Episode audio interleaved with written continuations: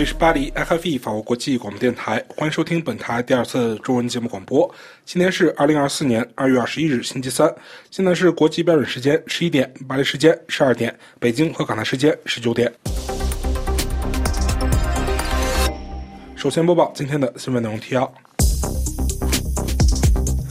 美国总统拜登几个月间一直说希望暂停以色列和哈马斯在加沙的战争。随着以色列准备对拉法发动地面进攻，拜登仍然平催停火，并强调临时停火的必要性。美国国务卿布林肯今天抵达巴西出席 G20 外交会议，但在巴西现场，巴西和以色列之间的危机却成为头条新闻。围绕巴西总统卢拉在加沙战争期间发表的力批以色列的言论争论不休。乌克兰总统泽连斯基今天批评指出，西方盟国延迟交持武器，为俄军推进战争打开了大门。强烈的寒流今天影响中国南部地区，北部地区也遭遇大雪。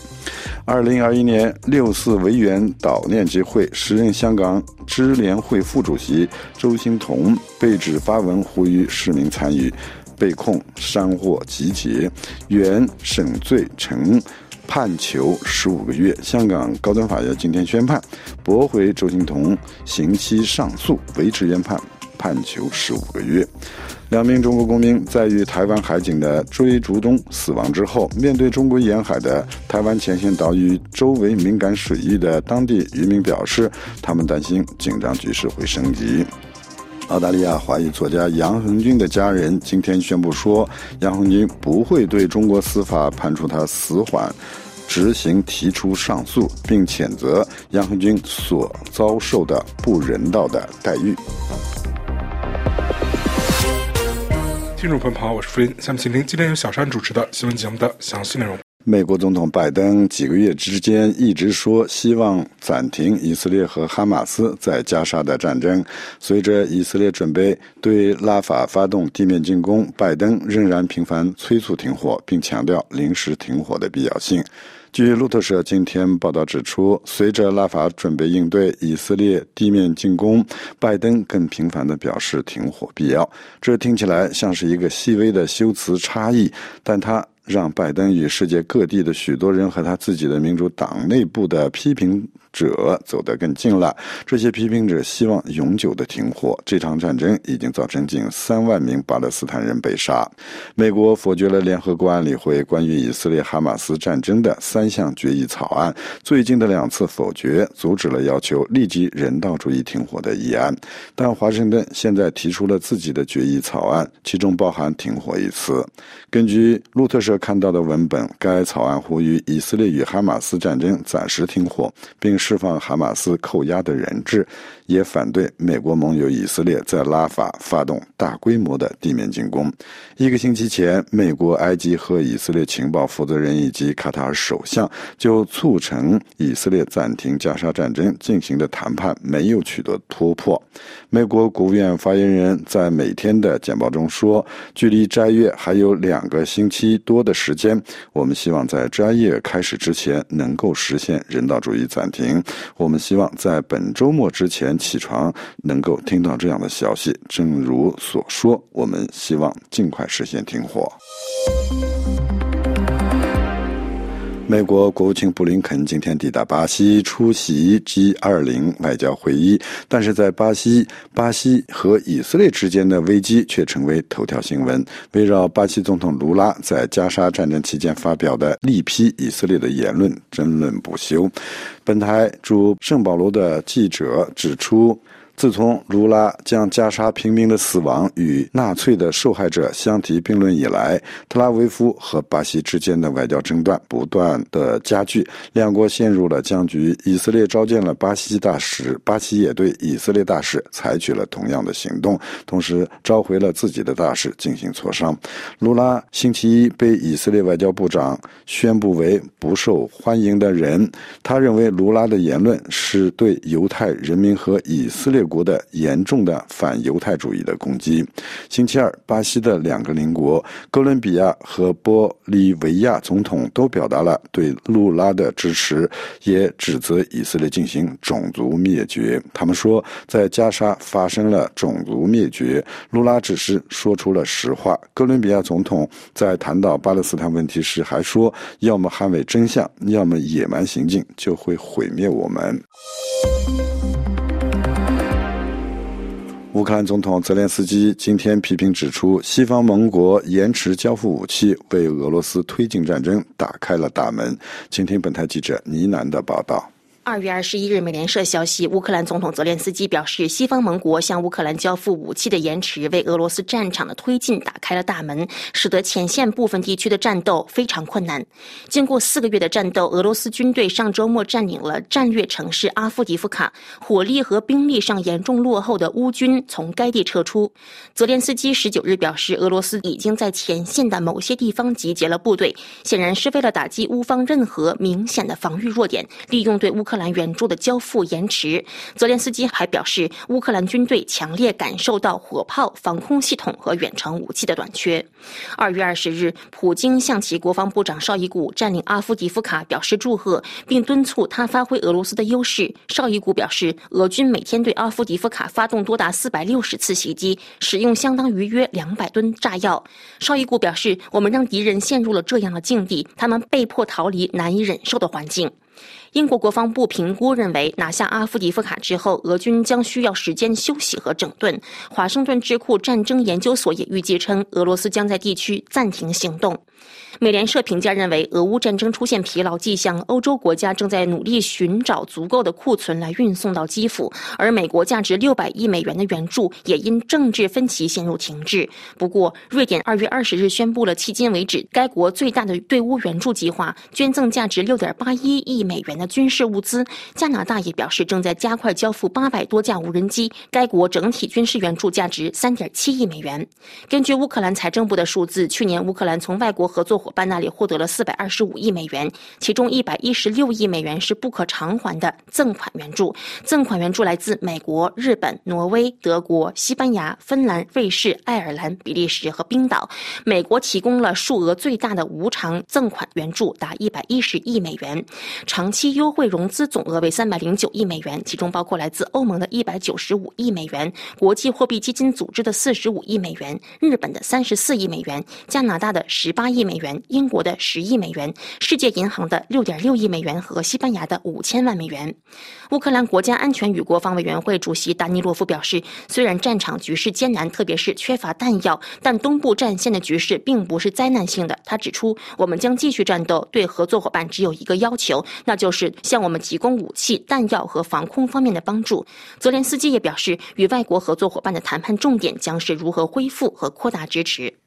瑞典、丹麦提出了新的方案，送防空导弹等武器支援乌克兰。请听本台记者肖曼的报道。瑞典政府二十日决议通过了俄乌开战以来最大金额的支援方案，包括运送十艘 C D 九十攻击快艇、二十艘登陆艇以及水下武器、炮弹、人员携行式防空飞弹等武器。除了供应武器之外，瑞典的支援方案还包括医疗资源、医疗车辆、购买新的武器，以及提供各种教育经费给乌克兰。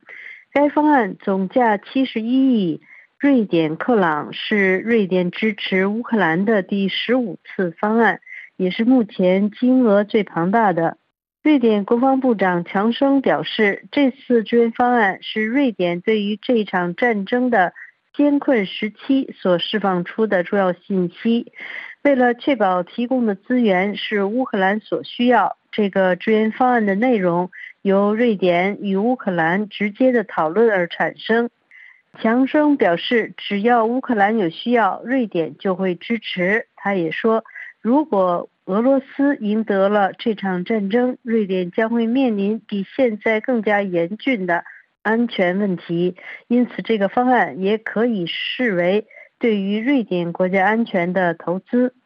此外，丹麦总理弗瑞德里克森本月十七日在德国慕尼黑的安全会议上表示，丹麦将把国内库存的所有炮弹运往乌克兰。弹药炮弹是目前乌克兰最急迫需要的，因此丹麦将把所有的炮弹捐给乌克兰，但他并没有说明丹麦库存炮弹的确切数量。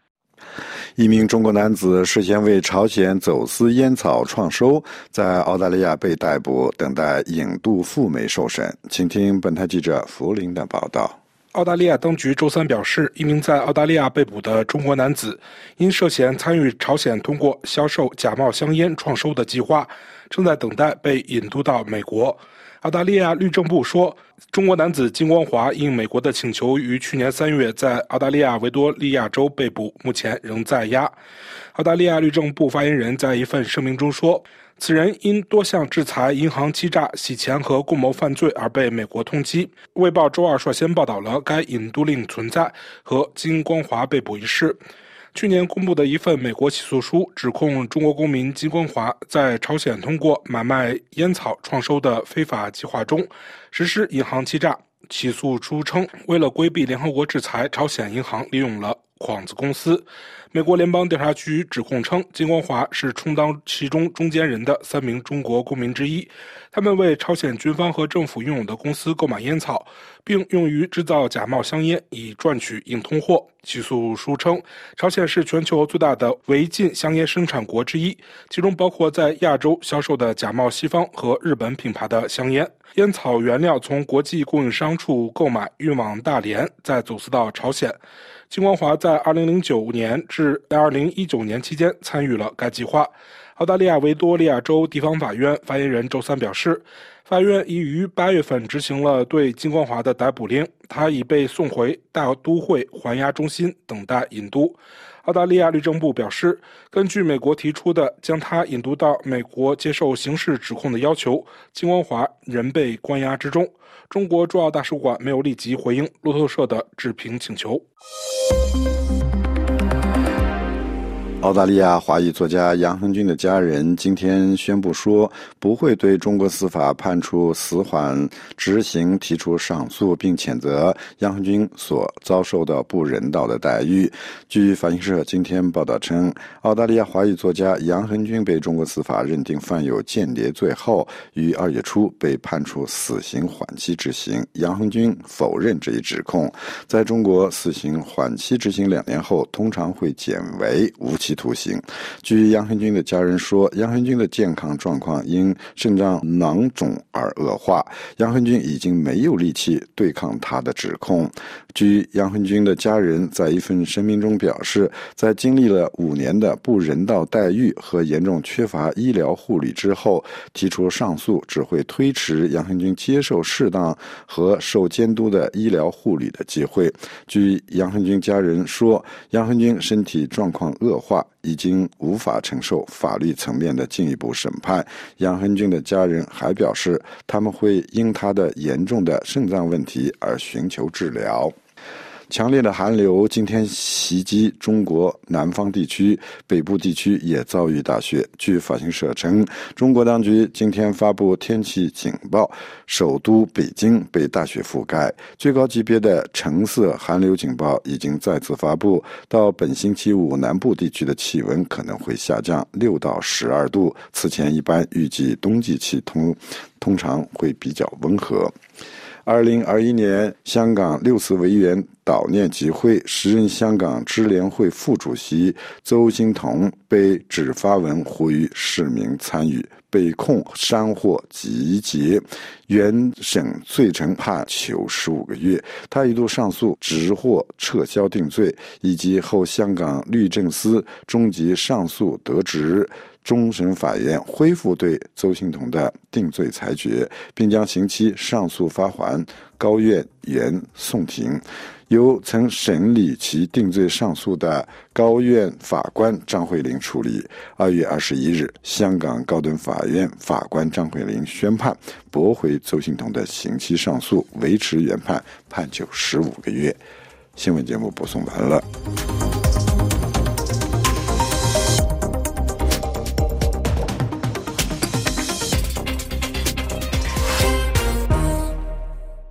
各位，您收听的是 RFI 法国国际广播电台。接下来，请您收听由福林主持的《今日要闻解说》。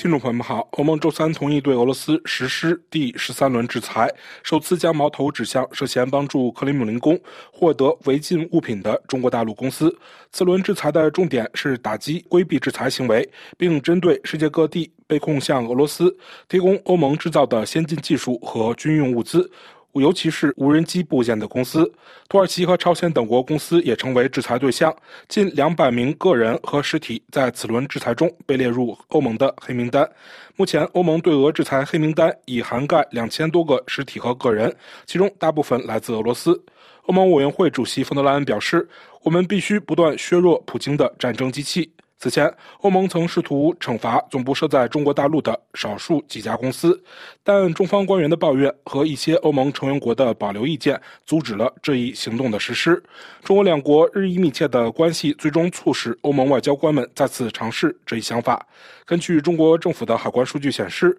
中俄贸易额在2023年达到了2400多亿美元的历史新高，这一数字轻松超过了两国元首设定的2000亿美元的目标。欧盟的一系列新制裁措施是自2022年2月俄罗斯全面入侵乌克兰以来的第十三轮对俄制裁方案。这些措施还针对由俄罗斯运营的对从乌克兰绑架儿童进行再教育的机构。绑架指控引发了国际刑事法院对俄总统普京签发的逮捕令。国际刑事法院将这一指控视为战争罪行。欧盟批准新一轮次制裁计划的时间有意安排在俄乌全面战争爆发两周年之际。匈牙利一心想阻止任何涉及俄罗斯核垄断企业，即俄罗斯国家原子能公司的限制措施，从而延缓了这一进程。俄罗斯国家原子能公司是匈牙利帕克斯核电站扩建工程的主要承办商，该核电站为匈牙利提供超过百分之五十的电力。尽管出现了这个小插曲，但惩罚措施还是在俄罗斯入侵乌克兰两周年后，自我设定的象征性最后期限的前三天获得了通过。而不像去年那样，欧盟几乎错过了这一特殊的纪念日。欧盟最新的一篮子限制方案几乎完全集中在打击规避制裁的行为上。这种普遍现象被比作打地鼠，即一个漏洞刚被堵上，另一个漏洞又出现。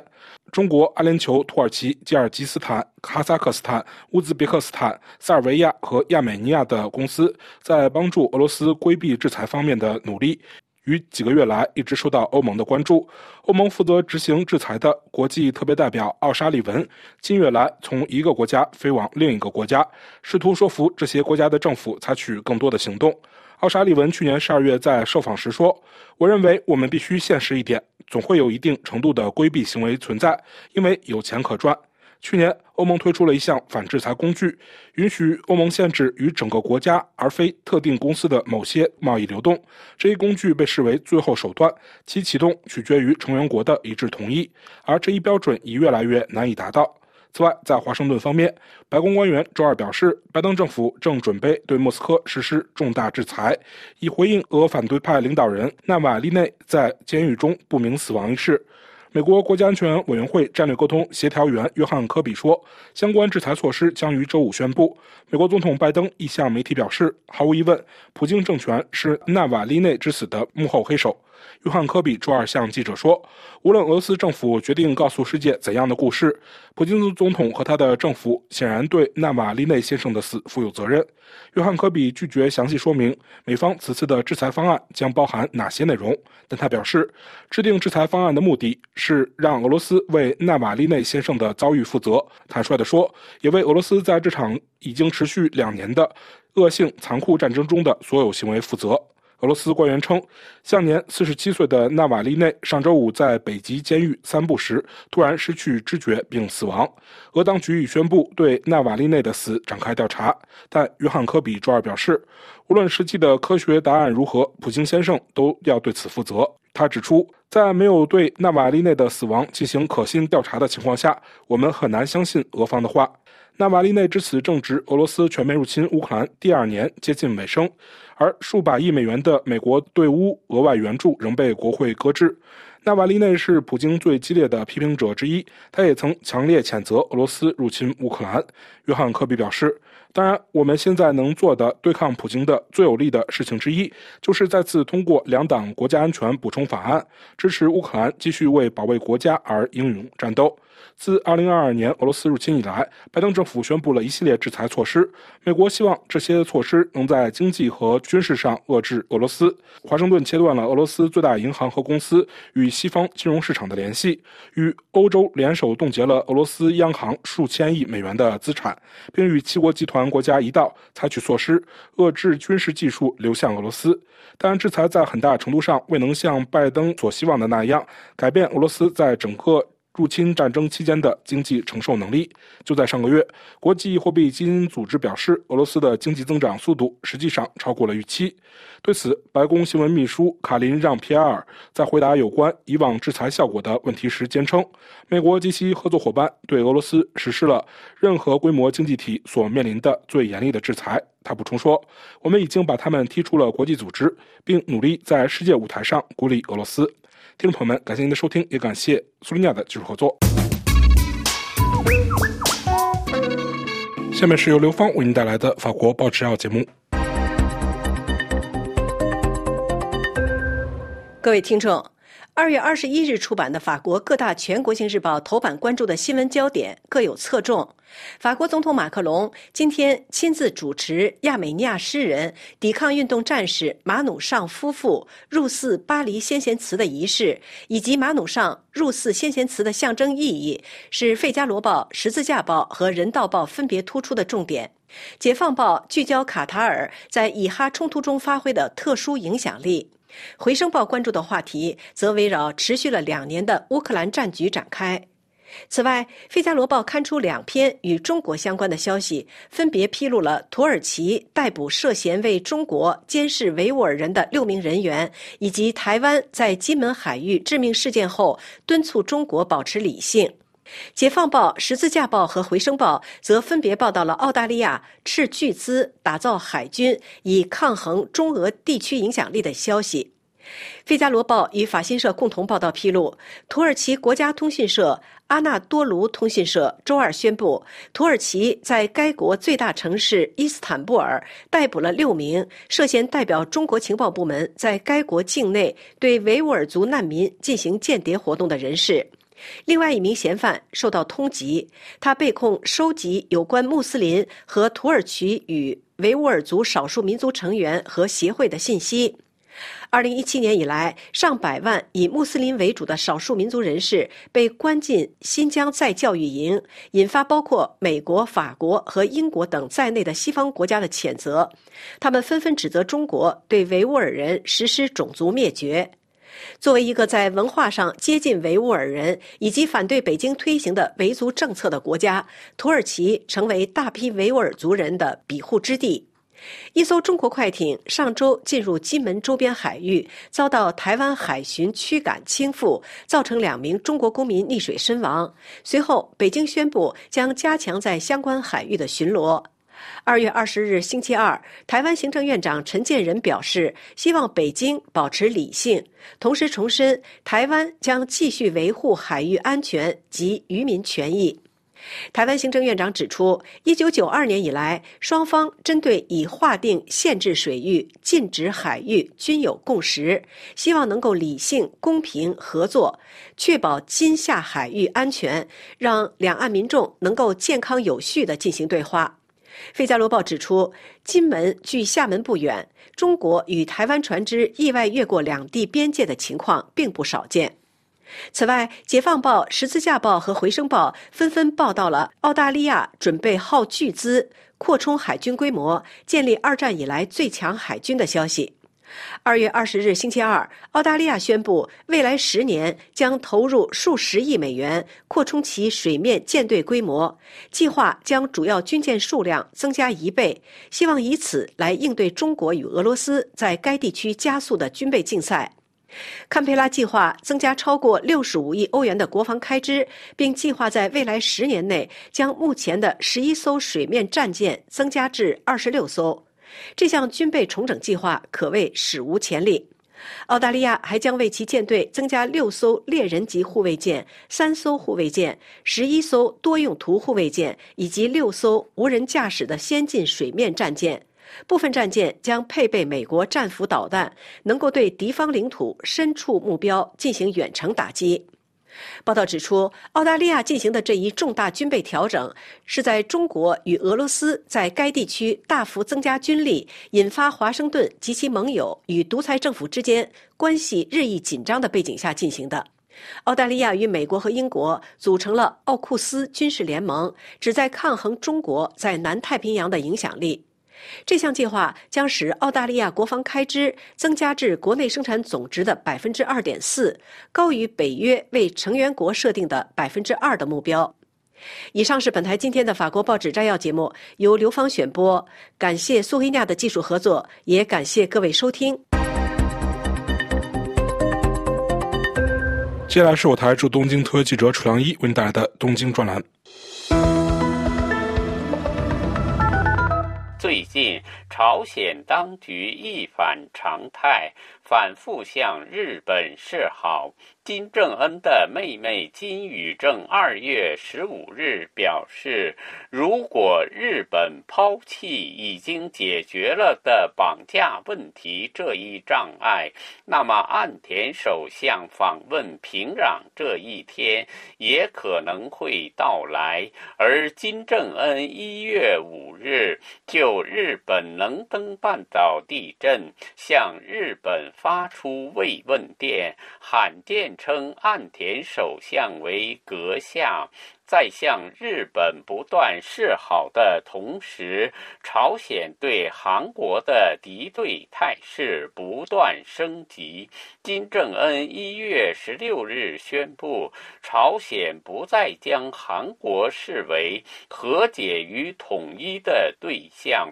而是视为在必要时必须用核战争征服的敌对国家。朝鲜加大敌视。是韩国的力度，却又向日本示好，这是为什么呢？主要是由于尹锡悦政权上台以后，韩国对朝鲜的态度与日本截然不同。尹锡悦政权上台以后，从文在寅政权的亲朝反日政策转向反朝反共政策，并将推行对朝鲜实施阳光政策的文在寅政权说成是反国家势力，彻底推翻文在寅政权有关朝韩和美国三方。或是朝韩、美国和中国四方走到一起，宣布朝鲜半岛的战争结束的设想。韩国方面对尹锡悦政权感到很愤怒，对待韩国的敌对态势越来越强烈。但是日本对朝鲜的态度和韩国不同，而是一直坚持根据日朝平壤宣言，全面解决绑架、核武器和导弹等悬而未决问题，并在此基础上。与朝鲜建立外交关系的目标，岸田首相多次对此问题作出积极的表态。日本和朝鲜也一直在进行着水面下的接触。岸田首相二月九日在日本国会审议时说：“我们正在通过各种渠道。”不断向朝鲜方面做工作，而在这样的形势下，朝鲜不断向日本示好，大致有如下的打算：第一，减缓尹锡悦政权上台以后，日美韩对朝鲜的军事压力。第二，希望通过和日本改善关系，甚至建立外交关系，促进解除对朝鲜的国际制裁。第三，韩国外交部二月十四日宣布，韩国与古巴正式建立外交关系。古巴和朝鲜是志同道合的同志，古巴和韩国建交对朝鲜的冲击很大，而正是。韩国与古巴刚刚宣布建交后的二月十五日，金宇正表示，岸田首相可以在一定的条件下访问平壤。如果日朝真的建交，在朝鲜看来，可以在国际关系和外交关系上重创韩国。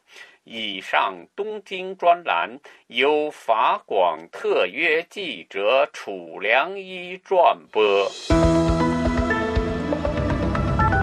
接下来是由杨梅为您主持的《环境与发展》节目。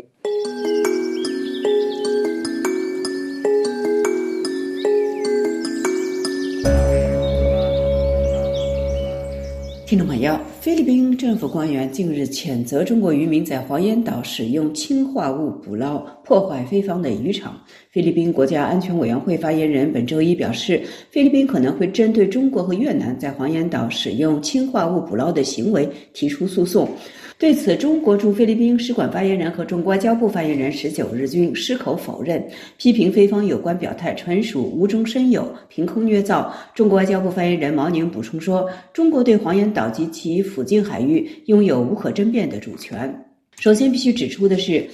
黄岩岛是南海地区有主权争议的岛屿之一，虽然目前实际受到中国管辖，但是中华民国台湾以及菲律宾对此都声称拥有主权。菲律宾的官方岛屿名称为巴约德马辛洛克岛，而台湾则将此礁石叫做南石。不过，无论黄岩岛的主权归谁，这里涉及的是海洋的环境生态保护问题。菲律宾方面抗议中国和越南渔民刻意使用氰化物捕鱼，严重破坏了黄岩岛的珊瑚和海洋资源，认为该行为违背了联合国海洋法公约等国际条约。它不仅损害了菲律宾的海洋资源，而且还对其他国家的水域造成伤害。菲律宾官方评估指出，中国渔民使用氰化物捕捞行为造成的损失可能超过十亿比索，也就是一亿三千多万元人民币。对此，中国官媒集体反击说，菲律宾是贼喊捉贼，菲律宾渔民才是使用氰化物捕鱼的真凶。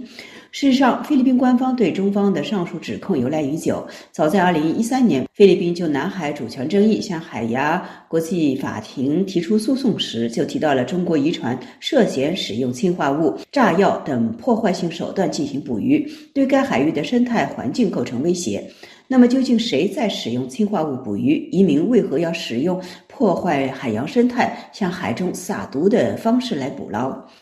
根据美国国家自然地理杂志十年前的一个长篇报道，所谓使用氰化物捕鱼，主要指的是氰化钾或者氰化钠等剧毒化学物，一般使用的是氰化钠。捕鱼者都会把氰化钠溶解在喷壶中，喷到鱼、珊瑚礁以及周围的海洋生物上。遭受氰化物毒害的鱼就会失去平衡，几乎丧失呼吸能力，这样渔民就可以轻松地捕捞到各种生物。但是，氰化物不但会伤害鱼类的行动和呼吸能力，还会侵害周边的珊瑚礁。根据菲律宾国际海洋生物联盟的生物学家介绍，氰化物每毒害一条热带鱼，就会侵害近一平方米面积的珊瑚礁，所造成的危害至少是珊瑚白化或者干扰珊瑚的生长，严重时就是大片的死亡。珊瑚一旦死亡，整个生态小环境就会崩塌。没有了珊瑚、岩礁、鱼类、甲壳纲动物、植物以及其他的动物，就会相继的失去食物来源和繁殖场所。蝴蝶效应将逐步传导到整个食物链上，数千种动植物都会受到影响，当然也包括人类。珊瑚礁的栖息地可是数千万人的主要食物来源，也是他们的经济命脉，还直接关系到商业捕捞和旅游业等等。美国国家地理杂志引述美国国家海洋和大气管理局以及联合国的统计，美国每年进口的一千两百五十万条热带鱼中有百分之七十到百分之九十是利用氰化物非法捕捞的。而热带鱼进口贸易涉及的行业中，就包括海洋水族馆。对捕鱼者来说，活鱼或许比死鱼值钱得多，所以越来越多的渔民从传统的捕捞食用鱼转入捕捞观赏鱼的行业。据世界野生动物基金会报道，海洋水族馆鱼类的年交易额在十年前就已经高达十三亿元人民币。中国目前已经是全世界拥有最多的水族馆的国家，全球前十大海洋馆就有两大位于中国。而中国并不是一个拥有宽阔的海岸线的国家，也就是说，中国的海族馆中所展出的热带鱼类绝大多数来自进口。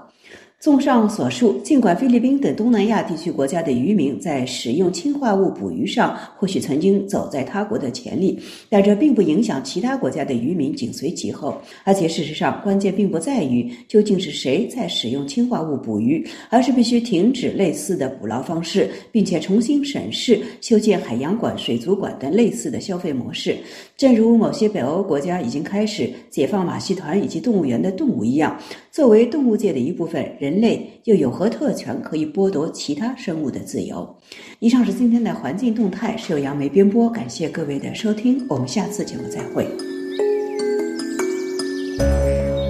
接下来是由安东尼为您带来的文化艺术专题节目。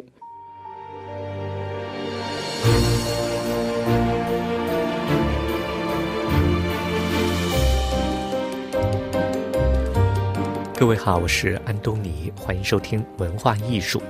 在今天的节目里边，我们要访谈观念艺术家杜振军。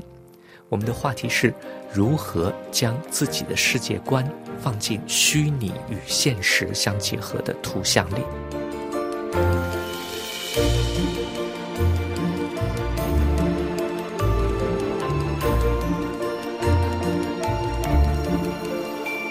那么这三张图分别讲的是什么样的故事？第一张是风，与刚才我已经讲了。呃，第二张是老欧洲，老欧洲它的背景最主要是讲欧洲，主要讲的是西欧。老欧洲的这个题目，当时是伊拉克战争的时候，小布什嘲讽西欧为老欧洲，东欧是新欧洲，所以那张图片主要的评判跟图片来源，主要是一些游行示威啊。格罗伊斯的绿党的那个游行啊，很多这一种在马路上不断的阻塞交通的那种环保主义者啊，就是整个欧洲给闹得天翻地覆的一张照片。然后他的那个塔组合是像罗浮宫墙面比较近一点，再往推是罗马古罗马时期的建筑，再往前推顶上它是。古希腊的一些建筑，也就是说，欧洲从古文明一直到现代到现，这张照片主要还是表现的是一片混乱，但是它是在民族背景下的混乱，就是 manifestation，就是示威游行，所以这也是主要是这一张，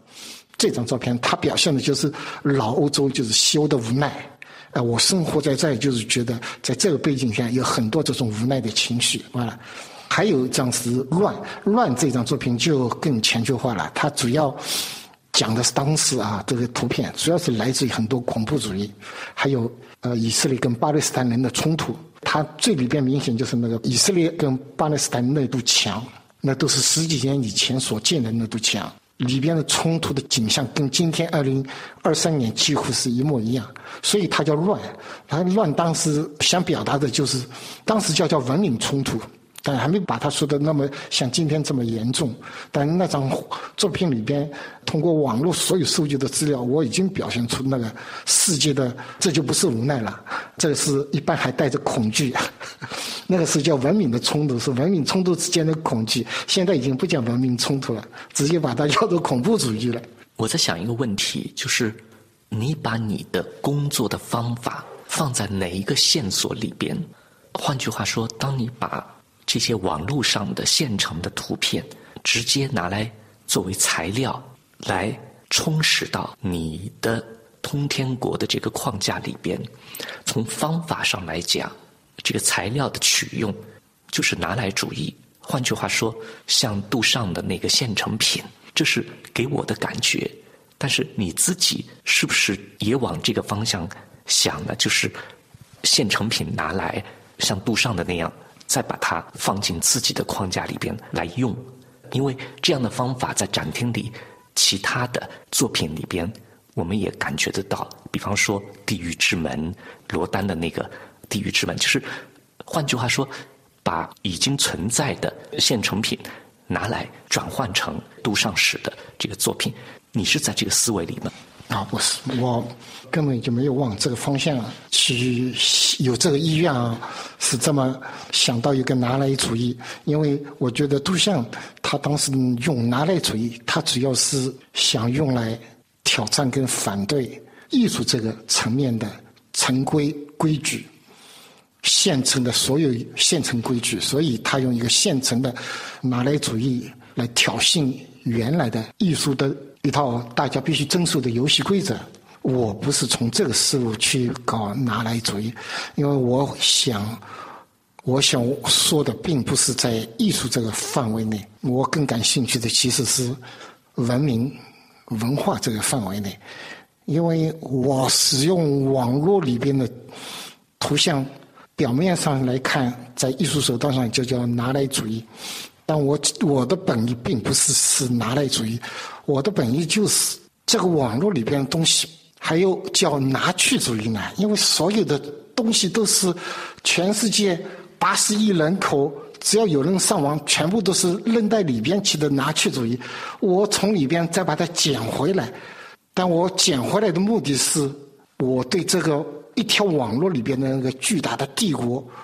我的感想，我的感受就是我讲的我的看法，呃，就是说的比较正规，叫世界观。然后我就把这个世界观讲出来，所以它变成一个虚拟的。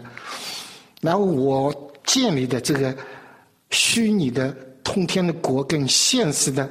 我们生活的这地球的世界有多大的距离，那个就有看见的人，看见我作品的人自己去去感受、去评判。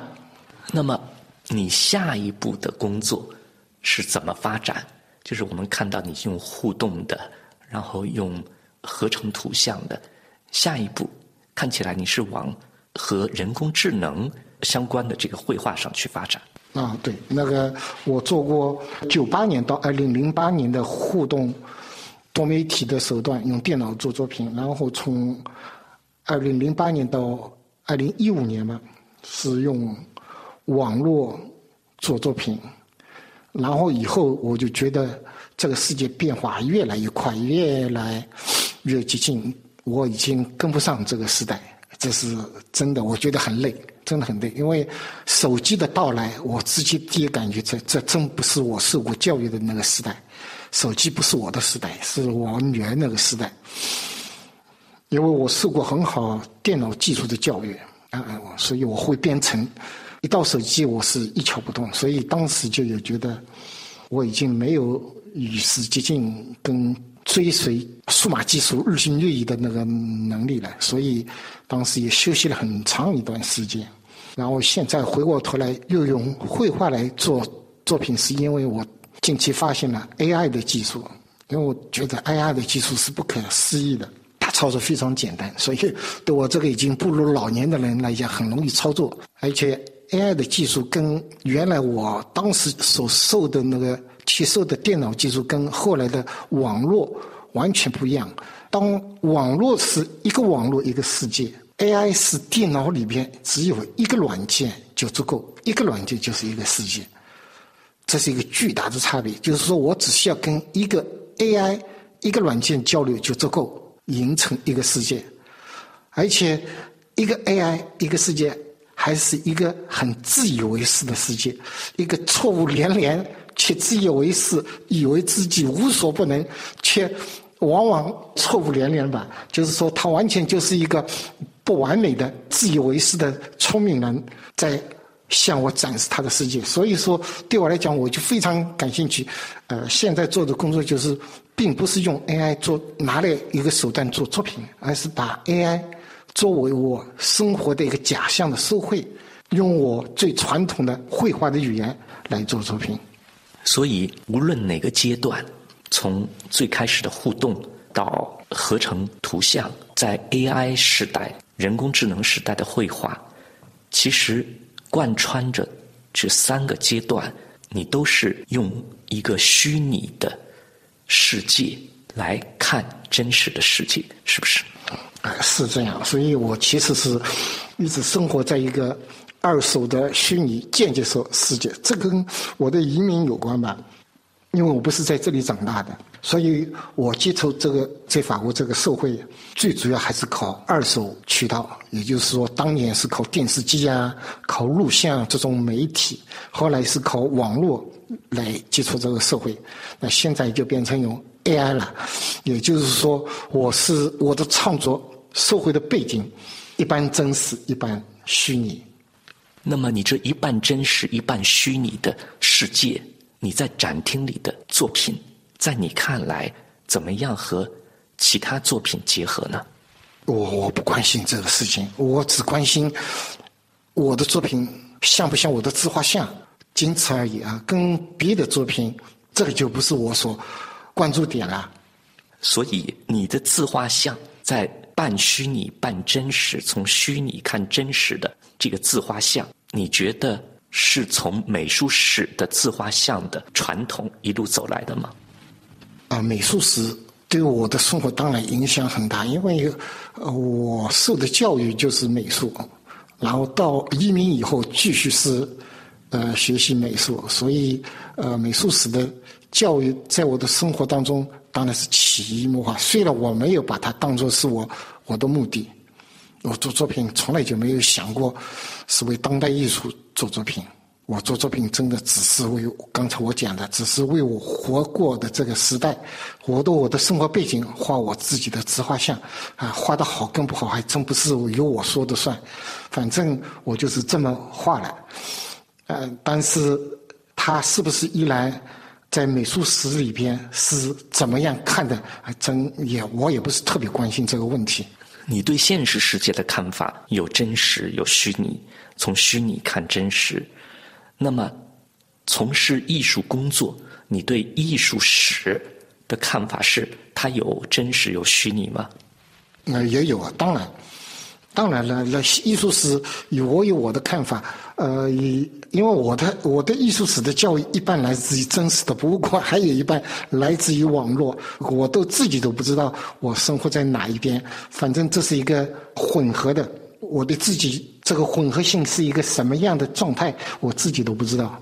刚才我已经讲过了，我唯一讲的就是我画拿这个作品画出我的世界观，仅此而已。你享受这种混合，还是你对现实或者虚拟其中一面有一种偏好？不是享受，是没有选择，是没有这个选择的。那个因为呃移民的背景，我不在这里长大的。然后受的教育只受了最后一半的教育，就是 master，就是中国叫硕士吧，那个就是那个数码教育，就受了那一段，所以没有过像在中国有从小学、中学到大学，所以社会的环境，呃，社会的网络你是深深扎在它的土壤里，但在这里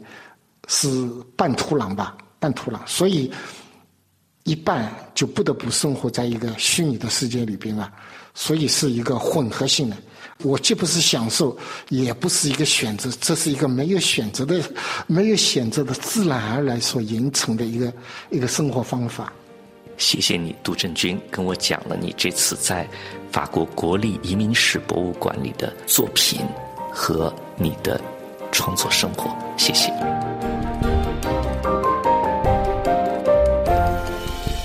各位，以上听到的是文化艺术，感谢收听。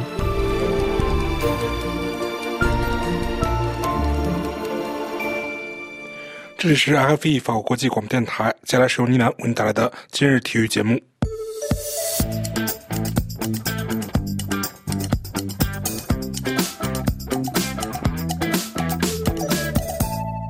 各位好，欢迎收听今日体育，我是倪楠。二零二四年四月十六日，巴黎奥运会火炬接力的第一支火炬将在古奥运会举办地希腊奥林匹亚圣殿举行的仪式上，按照古老的传统，利用太阳光线点燃。这是一项重要的传统。火炬接力仪式让我们回到了奥运会的起源。奥林匹克圣火将从伯罗奔尼撒半岛出发，前往雅典，登上贝伦号这一传奇三桅船。五月八日，奥林匹克圣圣火将从马赛开始其在法国的旅程，数千名火炬手将带领人们穿越四百个城市、六十四个地区，并在七月二十六日抵达巴黎。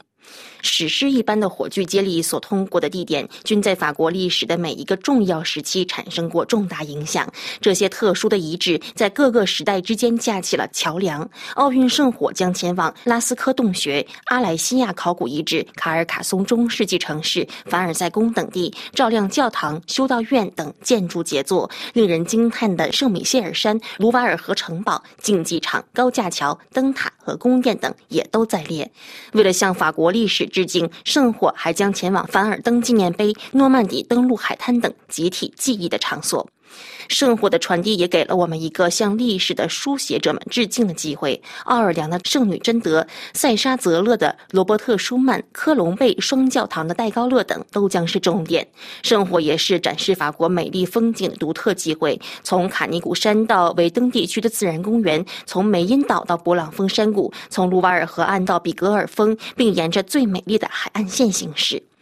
为了激励所有致力于创业的人、敢于冒险的人、增强法国专业知识和延续传统的人们，致敬工程师、企业家和工匠这一群让法国的创造力和天才在世界四处闪耀的群体。奥运圣火还将会穿越最负盛名的葡萄园，例如圣埃美隆、夏布利、莱昂等葡萄园，穿越米约高架桥这一土木工程的壮举，到达库鲁航天中心这一法国和欧洲航空航天的卓越的象征地。各种形式的文化也都会将在这六十八天的奥运圣火接力活动当中得到庆祝。圣火将前往众多博物馆，从法语国际城到漫画博物馆，从阿尔勒竞技场中心的狂人国到戛纳的影节宫。音乐也将会成为奥运圣火的接力核心，一场接一场音乐会将簇拥着奥运圣火继续前行。体育在法国人心中占据着重要地位。从福利体育活动到高水平训练，法国将会在所有范围内庆祝体育领域的实践。在整个奥运圣火传递路线当中，各个联合会和俱乐部们将组成集体接力赛，通过在比亚里茨或蒂阿湖波奥冲浪，甚至攀登传奇的自行车道峰突山，展示体育精神。奥运圣火将在罗兰加洛斯的西蒙尼马蒂厄球场带领人们尝试网球运动，搭乘世界上最快的帆船之一，带领人们横渡大西洋，并将越过法国各地在奥运会和残奥会期间举办赛事的各个场地，例如圣丹尼的奥林匹克水上中心、科伦布的伊夫杜马努瓦体育场等等。从马赛到巴黎，从圭亚那、留尼旺岛、法属波利尼西亚、瓜德罗普岛和马提尼克岛到法国本土，奥运圣火传递的安全是一个非常敏感的问题。法国各个国家部门之间将通过密切合作来确保万无一失。届时将会设置防止入侵或防止有人想要抢夺火炬的系统，还将出现一个十人组成的团队，组成圣火的守护者。这些人的目光全程只会落在这火焰上，他们将与圣火一起作息，必须确保圣火始终点亮着。好了，以上是我们今天的今日体育，一起来关注了巴黎奥运火炬接力的路线图。感谢收听。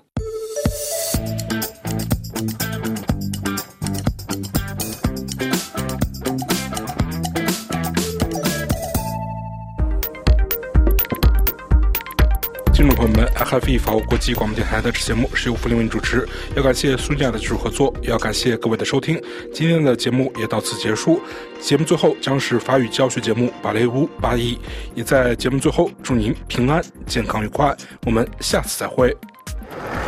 Parlez-vous Paris? Regardez autour de vous. Parlez-vous Paris? C'est absolument exceptionnel. Waouh, super. Parlez-vous Paris?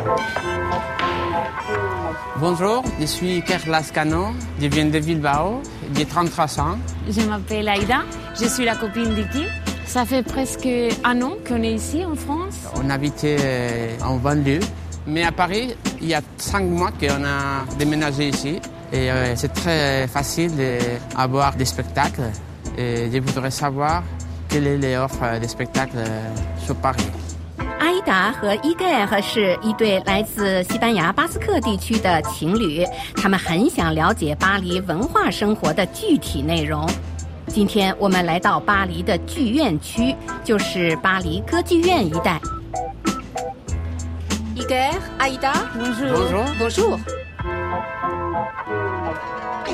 Alors vous, ce qui vous intéresse le plus à Paris, c'est la vie culturelle. Oui, on s'est connus dans l'opéra, nous Oui. deux, et on aime bien les, toutes les offres des spectacles à Paris. Donc euh, vraiment, chaque fois qu'on peut, on essaye d'y aller parce qu'on adore ça. Mais on choisit un- par rapport à notre budget parce que euh, c'est un peu cher euh, quand même. 好浪漫啊！ 伊盖尔和阿依达是在歌剧院邂逅的，两人都是戏剧爱好者。要知道，在巴黎看场戏可不便宜啊。Claire Azan 是戏剧评论家，今天他将告诉我们怎么在巴黎淘到打折的演出票。Claire 是巴黎 Premiere 首映杂志及其网络版的记者，专门负责为巴黎夜生活、音乐会、话剧、电影等娱乐信息编目。Est-ce qu'on peut connaître euh, les offres culturelles euh, qu'on a à Paris Vous voulez dire le nombre euh, d'événements nombre euh, C'est difficile à chiffrer. On dit qu'il y a à peu près 250 salles de concert, 350 musées et galeries. Et pour les salles de théâtre, on doit être autour de 200 ou 250 aussi. 巴黎有两百五十家音乐厅和两百多家剧院，想从中做出选择，可不是一件轻而易举的事。 Donc pour s'y repérer, c'est vrai que c'est pas évident. Est-ce que le- tous les spectacles sont complets chaque soir Non, ils sont pas tous complets. En fait, il y a les deux extrêmes, c'est-à-dire qu'il peut y avoir des spectacles qui sont complets des mois, voire euh, parfois euh, un an quasiment à l'avance. Et il y en a qui vont galérer chaque soir euh, pour euh, remplir la salle parce que c'est des petits théâtres et où il n'y a pas eu de communication. 在大剧院的演出座位往往几个月前就被预定了，而小剧院由于缺乏广告费，不能为剧目做广告，往往剧场空置率比较高。 Les spectacles qui sont euh, les plus difficiles euh, à réserver, en général, c'est soit ceux où il y a des grosses têtes d'affiche, donc euh, un acteur très connu, un groupe américain qui vient rarement en France, des choses comme ça. Ça peut être aussi des spectacles très pointus, par exemple euh, au théâtre de la ville à Paris, il y a beaucoup de chorégraphes contemporains qui viennent pour trois jours. Et là, les gens euh, qui les connaissent très précisément réservent aussi longtemps à l'avance. Et donc, c'est pour ces spectacles-là que c'est difficile d'avoir des places à la dernière minute. 如果一场演出的领衔演员 de tête d'affiche 是明星级的，或一个外国演唱组合只在巴黎演几场，那就一定是一票难求了。 Est-ce qu'à ton avis, on peut trouver aussi des spectacles pour des petits budgets? Alors les spectacles à petit budget, c'est pas tellement le terme, c'est plus que si tu vas dans une grande salle avec un gros spectacle, une grosse tête d'affiche, ça sera plus cher que si tu vas dans un petit théâtre euh, moins connu. En fait, la meilleure façon d'avoir des places euh, à des tarifs intéressants, c'est de passer par certains sites qui sont spécialisés dans les réductions. Il y en a un qui s'appelle Billet Réduc et l'autre euh, qui s'appelle Ticket Tac. Celui-ci, ouais, on Voilà. connaît. 假如您的预算有限，啊，petit budget，您最好去一些出售打折戏票的网站淘一淘，如 Billet Réduc、Théâtre Online、Ticketak。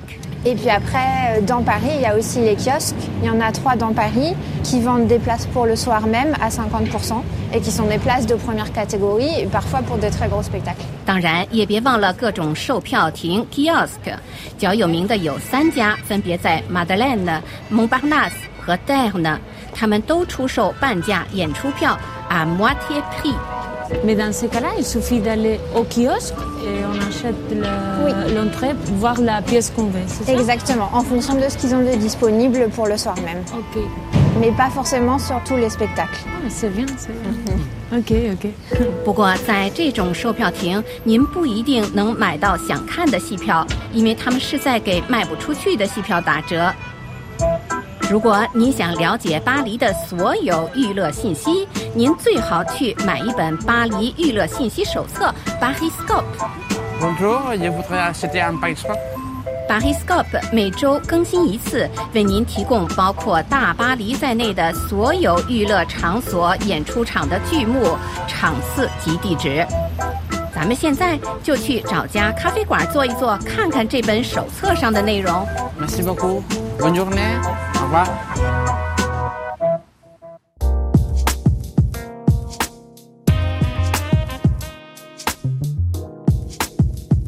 再次收听您喜欢的节目或播客，请前往网站 rfi 点 fr 或下载法国国际广播电台应用程序，拼写是 rfi 空格 pure 空格 radio。